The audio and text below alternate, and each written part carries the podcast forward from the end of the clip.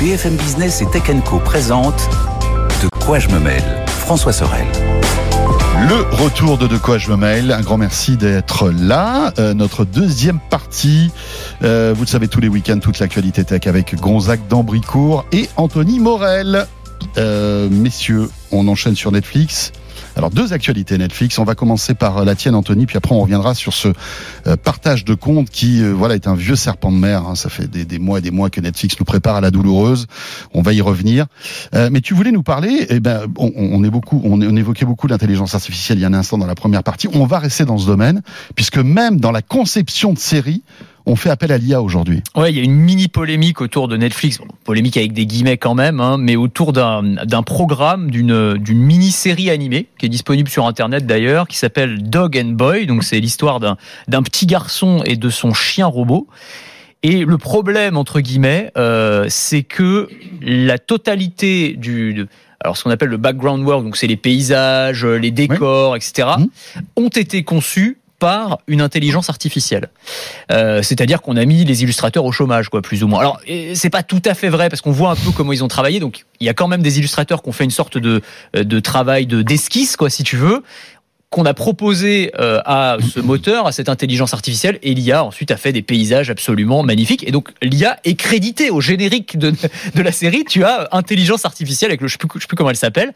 Et donc cela ils... dit bon, quand tu vois que dans la série il y a un robot euh, chien, c'est pas mal. Ouais, on est dans la thématique. C'est vrai, t'as raison, t'as raison. Mais du coup, euh, il en a pas fallu plus pour que sur les réseaux sociaux, parce que Netflix s'est un peu vanté de ce truc, et, et, en fait, bah en fait ils se sont fait tomber dessus euh, par notamment des gens qui disent, bah attendez, vous avez pas honte, en gros l'idée c'est de faire baisser le coût des séries euh, en mettant tout le monde au chômage. Donc c'est une illustration concrète aussi de la façon dont euh, l'IA va aider alors gains de productivité, mais aussi euh, automatisation d'un certain nombre de tâches, et y compris des tâches artistiques ouais, qu'on ouais. croyait euh, réservées aux êtres humains. En fait, euh, pas du tout. Parce que Gonzague aujourd'hui c'est les décors, mais demain ce sera toute la tout, tout le dessin animé qui sera fait par l'IA, non? Bah, Enfin, je, je sais pas, mais en fait c'est c'est ça concerne évidemment plein de métiers. Le l'argument de, de, du boss de Microsoft, c'est de, de dire on, pour nous, on espère que l'intelligence artificielle, de la même manière que les robots physiques qu'on voit dans les usines de voitures et partout, hein, euh, permettront aux humains de faire des tâches plus intelligentes. Alors sur la conception du corps et sur le côté artistique, ça, je trouve ça vraiment dommage. Mais effectivement, par exemple, dans, la, dans le cadre de la comptabilité, jusqu'à jusqu'à il y a peu, les comptables saisissaient vraiment ligne par ligne tous les documents, tous les trucs d'une facture. Ils ne faisaient pas une démarche de, de enfin, ça dépend des métiers, hein, je, on va pas rentrer dans le détail, mais d'analyse, de d'apport d'informations à l'entreprise oui, oui. pour laquelle il travaille, faisait de la saisie. Oui, des tâches répétitives, voilà, à, à, à, voilà, avec peu de valeur à faible ajoutée. valeur ajoutée. Voilà. Et donc, dans ces contextes-là, moi, je trouve que c'est intéressant euh, l'intelligence artificielle. Évidemment, il faut qu'on arrive à, et c'est toute la, la, la, balance à trouver pour tous ces créateurs de solutions, la balance entre on ne détruit pas trop d'emplois, mais bon, euh, c'est sûr que ça va en détruire, de même façon que les caisses automatiques dans les supermarchés tout détruit de l'emploi et en reconstruit d'autres. Et, euh, et comment on fait pour continuer à utiliser le potentiel créatif, intelligent du cerveau humain qui peut quand même apporter les, les jolies choses qu'on connaît autour de nous. Ouais, c'est ça, c'est ça. Mais ce qui est marrant, c'est qu'en en fait, il y, y, a des levées de boucliers parce que cette fois-ci, ça concerne finalement les, les boulots en col blanc, c'est-à-dire c'est les boulots oui. euh, qui se à forte valeur ajoutée qui intellectuelle, se pas menacés. exactement, qui se sentaient complètement à l'abri, c'est-à-dire que l'automatisation, mmh. la robotisation dans l'industrie, bon, aucun problème, ouais. tu vois, on remplace tous les ouvriers par des robots, il y a ouais. pas de souci, ça fait gagner en productivité. Ouais.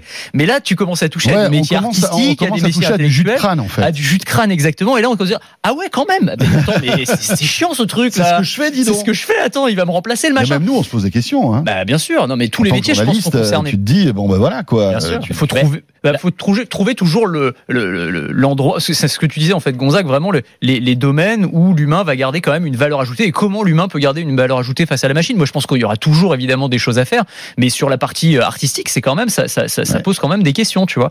Euh, Après, on, je trouve on... que le, le, en fait la, la polémique concernant cette série, c'est un peu un peu dur pour Netflix parce que finalement, si c'est pas Netflix qui l'aurait fait, c'est c'est sans doute d'autres tout le monde studios, va des producteurs. Et euh, en fait, ça faisait partie de la com de Netflix en disant, bah, regardez, euh, aujourd'hui, grâce à l'IA, on arrive à faire les décors d'une série animée. Ouais, ouais mais c'est ça. Euh... Mais tu vois, bah, par exemple, je crois que c'est le mois prochain où au Japon, tu as un, un, une, un, éditeur de manga qui va sortir le premier manga qui a été conçu intégralement par une IA. Donc c'est pareil. Donc tu vois, tu peux faire le scénario, mm. tu peux faire les dessins. Ouais. Euh, tu vois, tu demandes à ChatGPT de, de, de, de t'écrire une histoire, il t'écrit une, histoire, tu l'as fait illustrer par Midjourney ou par Dali, il te, il te l'illustre et t'as un truc qui est alors qui sera peut-être pas aussi bien que ce qu'aurait pu te faire un illustrateur humain, mais qui sera à 90% aussi bien. Donc, euh, tu vois, pour le Ouais. consommateur lambda, c'est largement je, suffisant. je me dis que c'est peut-être le job lui-même qui change. C'est-à-dire que de, de la même façon que le job d'acteur a changé parce qu'avant il tournait dans des vrais décors, Ouais. en, en physique, et maintenant, maintenant, il c'est des tourne devant verts. des murs de LED Ouais. euh, qui sont complètement incroyables. Si vous avez vu les derniers tournages Ah des, oui. des Star Wars, c'est Incroyable. que du décor Ouais, en ouais, écran. ouais. Mais C'est des- qui des c'est écrans tellement immenses. immersif. Mm, mm. Et, et là, peut-être qu'aussi le, métier de créateur, de dessinateur change en mode j'ai l'idée en tête, mais je vais pas forcément totalement la réaliser moi-même. Et de la même façon, je pense que la conception assistée par ordinateur, le dessin assisté par ordinateur ont aussi changé ces métiers. Et peut-être qu'à l'époque, on tenait les mêmes discours en disant Oh là là là là, mais qu'est-ce qu'on va faire du mec qui faisait de la gouache sur toutes les feuilles? Et, les premiers dessins animés, c'était de l'animation. En fait, ce débat, il, existe à chaque fois. L'intelligence artificielle, elle, elle a peut-être une, une vitesse supérieure Mmh. euh, et un impact supérieur sur le côté, genre, on va me remplacer. Et puis, et puis, bon, il faut quand même rappeler que Netflix euh, utilise l'IA depuis de très nombreuses années pour les recommandations sur les séries, etc. Et je sais pas si vous vous souvenez de l'époque de House of Cards. J'avais entendu une histoire comme quoi le scénario de House of Cards avait été généré par les requêtes des internautes et, et c'est par de l'IA en quelque sorte parce que euh, Netflix voulait pas rater son coup, c'était sa première grosse série. Et ils avaient pompé en fait tous les, les, les plus, euh, on va dire, séduisants pour euh, pour une série, grâce justement à l'IA. Ouais. Donc finalement, et à l'époque, c'était passé complètement inaperçu. Euh, moi, je- ça m'avait choqué cette histoire-là un petit peu. Je m'étais dit bon, quand même. Et finalement, l'IA ne s'était pas trompé parce que House of Cards avait été un énorme succès. Et peut-être peut-être qu'ils l'ont fait avec d'autres séries Mais absolument. Mais j'espère que c'est pas un truc qui se généralisera, enfin qui deviendra vraiment la norme. J'avais entendu un peu le, le même genre d'histoire sur euh, les Amazon Kindle, où en gros, à partir de ce que lisaient les gens, jusqu'à quelle page ils allaient, euh, les pages qu'ils relisaient ou sur lesquelles ils passaient le plus de temps, en fait, tu pouvais récupérer des métriques et il y a des auteurs qui s'en servaient pour créer des bouquins qui allaient potentiellement plaire au lecteur en partant Ouais. de ces trucs-là. Et tu dis, c'est un peu la négation de, de l'art, quoi. C'est la négation de la littérature Ouais, ou du ouais, film. T'es pas censé faire un Mhm. truc euh, qui, est, qui, qui- qui va forcément Oui, oui, oui. cocher toutes les cases de ce que ce qu'attend une personne. Quoi, t'es censé au contraire essayer d'étonner aussi avec des choses un peu différentes. Là, tu, tu, tu peux aussi aller vers une forme d'uniformisation. Quoi, c'est un peu le problème. Après, c'est ce qui va, ce qui va, à mon avis, euh, voilà, faire siffler la fin de la retraite, c'est le talent. C'est-à-dire que un romancier qui se prend ses métriques malgré tout et qui a du talent pour raconter une bonne histoire, il va la raconter de la même manière sa bonne histoire. C'est ça. Probablement. ouais. Et, mais bon, enfin tout ça est, est super intéressant. Dans l'actu aussi Netflix, c'est euh, les partages de comptes. Alors là, ça fait un moment que Mais alors, qu'est-ce qu'ils font pas. Moi, j'y comprends plus rien. Moi, c'est ils y vrai. vont, ils reviennent en arrière. Ils... Alors visiblement, et ça c'est tombé il y a, il y a quelques heures, euh, Netflix revient sur le tapis avec ce partage de comptes et euh, a lancé au Portugal, en Espagne, en Nouvelle-Zélande, je crois, et dans d'autres pays, euh, l'option partage de compte. C'est-à-dire que si vous n'êtes pas tous dans le même foyer, que vous partagez le même compte Netflix, eh bien au bout d'un moment, encore une fois, l'IA de Netflix va détecter qu'il y a un bug, que c'est pas normal que, je sais pas moi, Anthony, tu es euh, à Marseille et que tu bénéficies de mon compte, moi qui suis à Paris, eh bien, euh, tu seras sommé de payer une somme supplémentaire. Ouais. Ce qui est intéressant, c'est que cette somme, donc qui est de quelques euros, varie euh, selon les pays. C'est-à-dire que euh, au Portugal, je crois que c'est 3,99 euros. Si tu es en Espagne, c'est 5,99 euros. Et si tu es au Canada, c'est une autre somme. Donc, ils le font en fait en fonction du, du PIB du pays, j'imagine, ou quelque chose comme ça, pense, du, niveau de vie des gens. par rapport au Ouais. pouvoir d'achat. Bah, Euh, oui, c'est ce qu'on connaît euh, du prix de l'abonnement à Netflix, du prix de l'abonnement à Spotify, à YouTube Premium, qui varie énormément d'un pays à l'autre. hein, comme on, on en parlait avant de prendre l'antenne, 2 euros pour YouTube Premium en, en Argentine versus euh, 12 chez nous. C'est un peu la même euh, la même démarche chez Netflix. Mais ce qui est marrant, c'est qu'autour de ça, du coup, ils lancent des, des fonctions pour essayer de, de faciliter cette transition vers il va falloir payer les cocos, de transfert de profil. Avant, c'est pas du tout possible de- d'exporter ton historique de ce que tu as regardé euh, vers un nouveau compte, etc. Et là, ils se disent, bah, euh, cette Et- séparation de gens qui ne se connaissent pas vraiment, C'est ça. elle va peut-être obliger à Et, et migrer. le, et le truc en plus, c'est que euh, en fait, le Netflix va limiter le nombre de comptes supplémentaires payants par abonnement. Hmm. C'est-à-dire que si tu as un compte premium où tu payes quasi 20 dollars ou Ouais, 20 euros, C'est que deux comptes. euh, c'est que deux comptes Ouais. éligibles au surplus. Bah, Ouais. heureusement, parce que sinon les mecs en feraient un business. T'imagines, t'achètes un compte et puis tu, tu le sous-loues, euh, tu vois, à 10 C'est 000 clair, personnes, quoi. Clair, Bah, écoute, moi, moi, je trouve ça. Je vais peut-être pas me faire que des amis. Je sais qu'on n'est pas complètement d'accord là-dessus. Moi, je trouve ça normal en fait euh, que que, que, que Netflix, à un moment, tape du poing sur la table. Clairement, ça n'a pas été fait pour qu'on puisse euh, partager son compte avec euh, des gens qui sont à l'autre bout de la France ou à l'autre bout du monde. Netflix, ça a été fait pour que tu aies ton compte, que tu puisses éventuellement avoir accès à Netflix sur 2, 3, 4 écrans au sein du foyer. Les gens ont un peu abusé le système. Après, la faute de Netflix pour moi, ça a été d'être tolérant pendant des années et de laisser filer le truc et donc du coup d'une certaine manière bah ils ont dit non non mais c'est bon c'est normal donc là maintenant une maintenant qu'ils tapent du poing sur la table bah, les gens disent ah bah non Ça- mais attendez Ça mais va même plus loin que ça, euh, Anthony. C'est-à-dire qu'il y a quelques années encore, Netflix disait partagez les comptes, ça, ça nous fait plaisir. oui c'est ça ils assumaient le le truc, truc c'est-à-dire qu'il euh, y a eu des tweets et des, des posts Insta, moi je me souviens, où il disait euh, partager les comptes, c'est prouver qu'on aime Mm. les gens, etc., etc. Enfin, il y avait cette cette Oui, cette- créer une- cette abondance en disant ben voilà, tu payes 20 balles, Coco, mais c'est pas grave, tu vas pouvoir partager tes comptes à ta famille, à tes amis, etc. Nous, voilà, vous avez notre bénédiction. Et puis là, d'un coup, bah Ouais, parce voilà. que ce discours-là, il fonctionne On quand tu es une entreprise on de croissance, mais dès que tu arrives à un plateau d'utilisateurs comme c'est le cas de Netflix, ou que, en tout cas la croissance est, beaucoup, est largement moindre, bah il y a un moment, tes actionnaires ils te disent bah oui mais là il va falloir générer de la rentabilité et donc euh, pour ça il va falloir que peut-être que les Non, 100 mais- millions là de, de Hey, passagers Non, mais tout ça, clandestins, tout ça dans un euh, contexte ils lâchent de- un peu d'argent. tout ça dans un contexte de concurrence euh, incroyable. Eros. Et voilà. Et, et d'augmentation de prix régulière chez Ouais. Netflix. Notamment, hein, Amazon aussi a augmenté ses prix. Mais c'est vrai que Disney aussi. moi, jusqu'à présent, ça faisait passer la pilule de me dire, bah, je paye plus cher, mais je partage mon abonnement avec euh, ma famille, etc. Et si ça devient vraiment compliqué et que ton abonnement te revient à 30, 35 euros par mois, là, tu peux peut-être te poser des questions. Bah, C'est Ouais, un peu, tu clair. sais, c'est le syndrome du homard que tu fais euh, bouillir petit à petit. C'est s'ils nous avaient jeté directement dans la marmite avec euh, le, le- le forfait à 15 euros et pas de possibilité de partager le compte, ils auraient eu moins de clients. Par contre, en mettant au début 8 euros et puis partager, il y a pas de souci. Ah bah il y a plein de gens qui viennent. Puis après tu montes. Ah bah c'est plus 8 euros, c'est 10. Bon puis maintenant c'est 12. Bon je reste quand même. Bon par contre tu peux plus partager les comptes. Bon je reste quand même. Mhm. Ouais. Je sais pas jusqu'où les, les gens Bah, peuvent au bout rester. d'un moment, là, voilà, ça, ça va déborder et les gens, enfin, je pense que c'est une décision impopulaire qui va avoir des conséquences sur le nombre d'abonnés de Netflix, je pense. On va hein. voir. Ça va être intéressant justement à voir sur les, les prochains résultats de Netflix. Euh, Je, On va voir. Ouais. on va voir. Moi, je suis pas convaincu. Euh, en vrai, je, je- moi, je pense que les gens vont avoir encore une tolérance. En gros, on- on est tellement euh, accro à, Oui, c'est à ces plateformes on de est accro. streaming que ça va être très compliqué de dire bon bah voilà, c'est pas, enfin, tu vois, c'est pas grave. Hein, Mais, mais par exemple, vous, vous regardez tout le temps Netflix? Parce que moi, je suis abonné euh, fait- depuis, depuis, depuis toujours à Comme Netflix. toi. et je paye 20 euros depuis euh, des années à Netflix.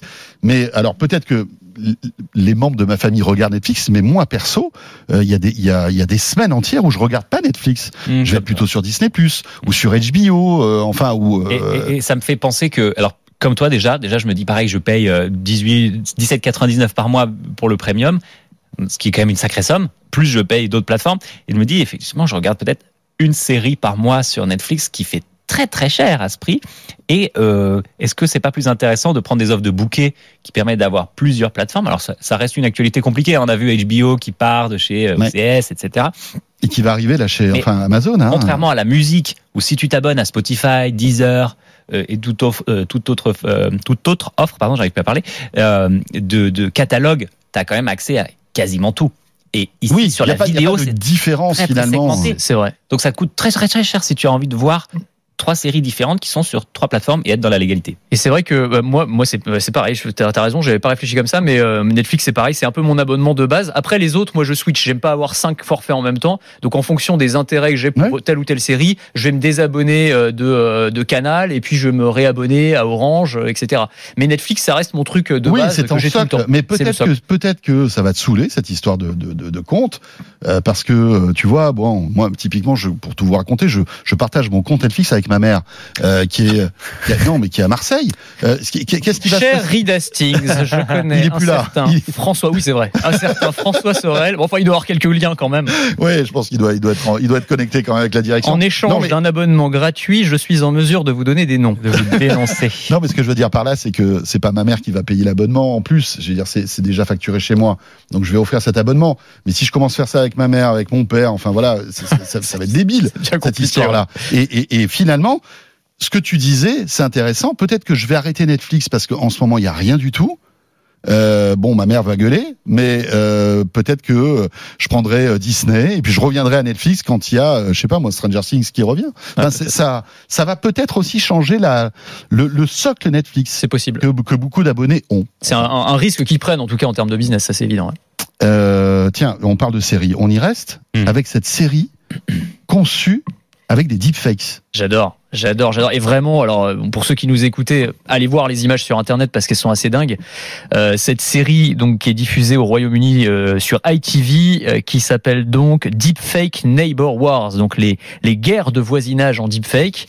Et donc c'est une série qui a un casting absolument dingue puisqu'on y trouve. alors vous avez, ça va de Idriss Elba à Matthew McConaughey. J'ai pas vu. Adèle passer. Il y a, ouais, alors je, moi je connais pas toutes les stars. Je suis pas très bon pour les pour les reconnaître, mais euh, ouais voilà Matthew Nicki. Minaj, Parle bien dans le micro. Anthony, parce que Oui, quand t'as la. Euh, tu as oui euh, Beyoncé aussi, Will Billie. Eilish, il y a tout le monde. Ouais, Vraiment tout le monde y est, sauf que tout est faux, c'est-à-dire que tout Ah, est conçu Tom à Holland. base de deepfake. Et c'est vrai que le Oui, résultat oui, oui. est absolument Spider-Man est là. c'est- c'est- c'est c'est- ouais, ouais, Spider-Man est là aussi. Ouais. C'est c'est absolument bluffant. Le résultat est dingue. Donc en gros, on a demandé à des vrais acteurs de jouer les scènes, et ensuite on a incrusté le visage euh, de ces stars sur euh, le- leur tête. Donc t'es on en train fait- de dire que là, ce qu'on voit, c'est pas les stars. Ah non, non, non, non, c'est rien du tout là. C'est enfin, c'est c'est des acteurs sur, laquelle, sur lesquels on a calqué euh, les, les têtes de ces stars. Et donc ils en ont fait un programme euh, où en gros toutes ces stars habitent dans la même rue et ont des guéguerres de voisinage. Bon, c'est pas forcément Oui, le, c'est le scénario le plus incroyable du monde, mais en tout cas, ils ont fait cette série, donc qui est qui, qui n'a coûté finalement pas grand chose par rapport à parce que tu imagines un casting comme ça pour le réunir, ça aurait été quand même assez assez dingue.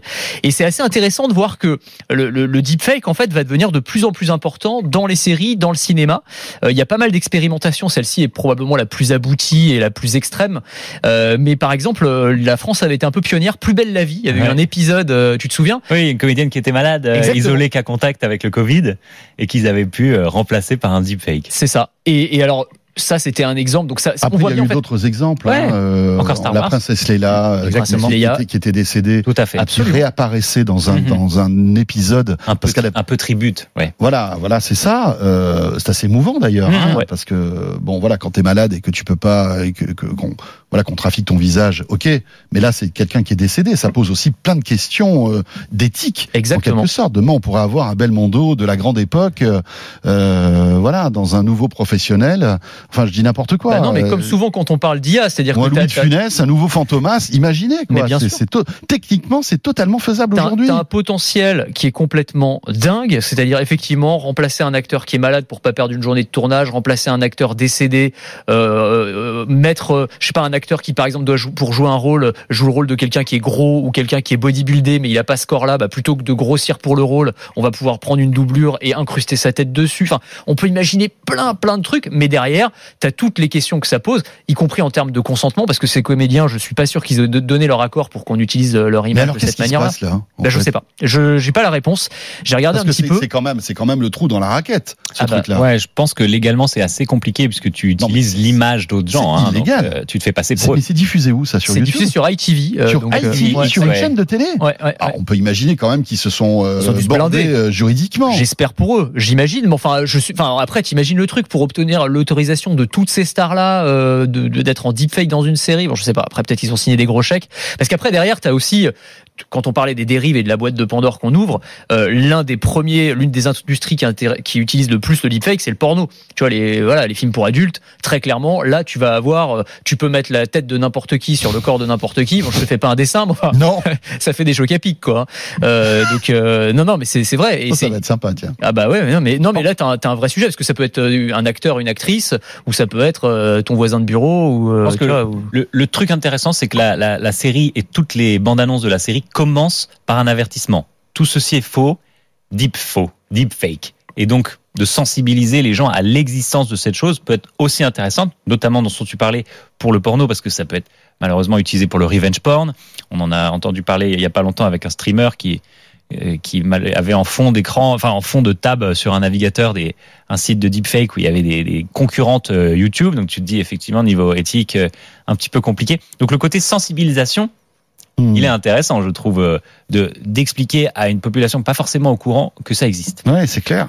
Et puis imaginez, hein, deepfake, euh, ce de quoi je me mail, vous branchez ChatGPT sur nos visages en deepfake, qu'est-ce que ça donnerait, tiens Ça serait cool d'essayer. Faudrait tester, ouais. Mais tu sais qu'on pourrait tester. Non, alors, mais pour- tester cinq minutes, se dire, ben voilà, on se retrouve tous les trois, ben c'est pas nous, hein, c'est euh, l'IA qui gère, et voilà ce que ça donne. Et tu te dis, euh, tu demandes à ChatGPT, euh, commentons, euh, commentez l'actu. euh, alors même si on s'en fout, si c'est l'actu de 2020, c'est juste pour tester Mm. et voir ce que ça donne. Faut qu'on voit techniquement c'est jouable, mais c'est vrai que ce serait une super bonne expérience, t'as raison. Et Ah d'autant ouais. qu'on peut créer maintenant des clones vocaux. Il y a eu aussi ça, il y a eu aussi Ouais. une polémique. du t'as 18 dit. juin. Clones vocaux. Ouais, absolument. du général de Gaulle euh, qui a été reconstitué parce qu'il n'y avait pas d'enregistrement de cet appel, il y a avait que les paroles. C'est ça. Et, Ils ont refait et tu as un outil là euh, qui est accessible aujourd'hui qui s'appelle Eleven Labs et que vous pouvez tester gratuitement. C'est très étonnant. Alors le problème c'est qu'en français ça marche pas très bien. C'est fait pour les Américains pour l'instant, Euh, mais c'est assez dingue. C'est-à-dire que tu lui envoies un extrait vocal euh, d'une minute. Alors plus l'extrait est long, mieux c'est. Mais ça peut être ta voix à toi, la voix d'un ami ou la voix d'une personnalité.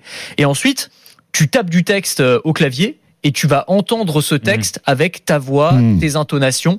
C'est c'est bluffant. Alors moi, je l'ai testé et c'est vrai qu'en français, alors il reprend ta voix, mais t'as un gros accent texan Ouais, comme ça, donc ça. c'est pas très crédible. Mais euh, par, et, ça- et là encore, les dérives, c'est que directement, t'as eu des extraits sur euh, Twitter. On trouvait des extraits de mince, c'est qui le, c'est quel le nom de l'actrice, je sais plus. Enfin, une actrice connue euh, qui lisait des, des extraits de Mein Kampf. Et t'entendais, c'était Ah, vraiment sa voix. Ouais, mais on lui a fait lire des ouais. extraits de Mein Kampf. Tu vois, ça va quand même très très loin. C'est la, la version moderne de, je sais pas si vous vous souvenez, les sites internet qui permettaient d'uploader ta graphie et de faire une police avec ton écriture. Là, maintenant, c'est avec ta voix, beaucoup plus Et voilà.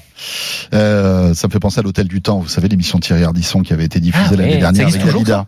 Bah, c'est, Non. c'est- c'est- oui, ça a pas duré, non Ça n'a pas duré et c'est d'ailleurs euh, Thierry Ardisson a, a beaucoup souffert de, ce, de, de l'échec de ce, de ce truc-là qui était très ambitieux. Hein. C'était Dalida en fait qui répondait euh, à des questions euh, Mm. que, que Thierry Ardisson posait.